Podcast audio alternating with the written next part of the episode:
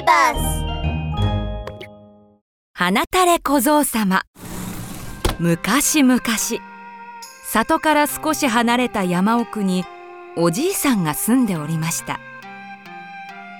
畑仕事だけでは暮らしが成り立たず町へ薪を売りにも行ってなんとか暮らしを立てておりました。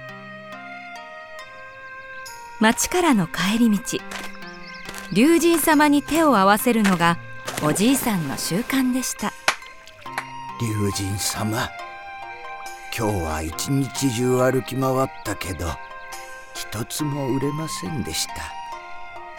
冬場を迎えると薪もお使いかと思います。どうか受け取ってください。とおじいさんが龍神様の祀られている池に薪を投げ込むとチャポチャポチャポンと一つずつ薪が沈んでいきます。不思議な出来事に心を奪われたおじいさんはとうとう薪を全部投げ入れてしまいました。そして家へ帰ろうとした時。あのもし？ちょっと待ってください。私は龍神様の使いの者です。うん。龍神様はあなたが薪をくださったのを大変喜んでおります。そのお礼にこの子をあなたにお預けいたします。花垂れ小僧様といって何でも願いを聞いてくれる小僧様なのです。なんと何でも願いを聞いてくれるじゃと？はい。その代わりこの小僧様に朝昼晩3回エビナマスを食べさせてやってください。良いですか？1日3回です。決して忘れないでくださいね。はい。ようわかりました。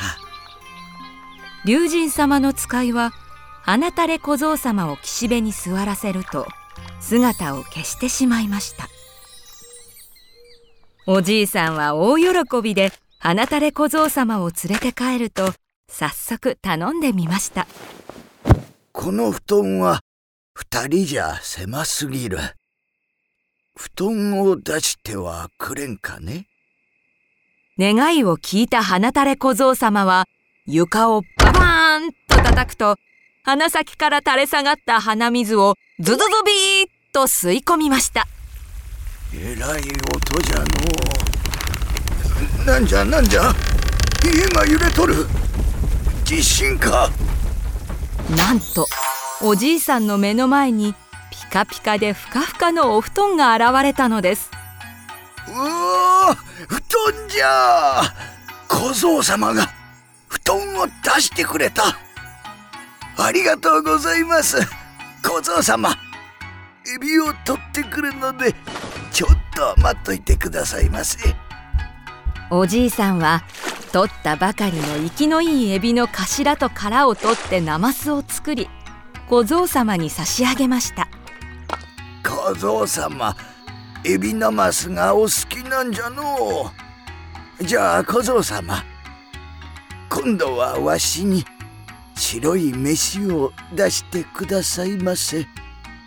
小僧様は床をババーンと叩くと鼻先から垂れ下がった鼻水をズズズと吸い込みました。白い飯じゃ。わしが夢に見た。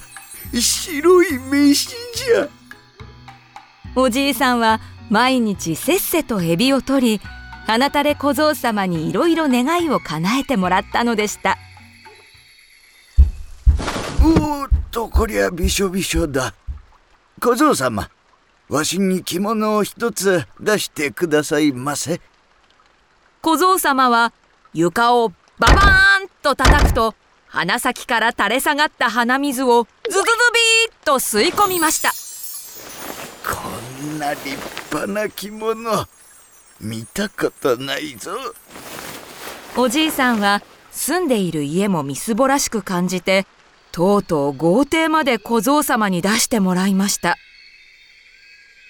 暮らしが豊かになるにつれエビを取るのが面倒になったおじいさんは里の村人に頼んでエビを取らせたのです。しかし山ほどエビナマスを用意しても小僧様は口をつけませんでした。わしが川で取ったエビじゃないと食わんのか。外は雪じゃ。誰がこの寒い中エビなど取りに行けるか？とわめいて小僧様にエビナマスを食べさせないままふて寝してしまいました。するとその日の真夜中。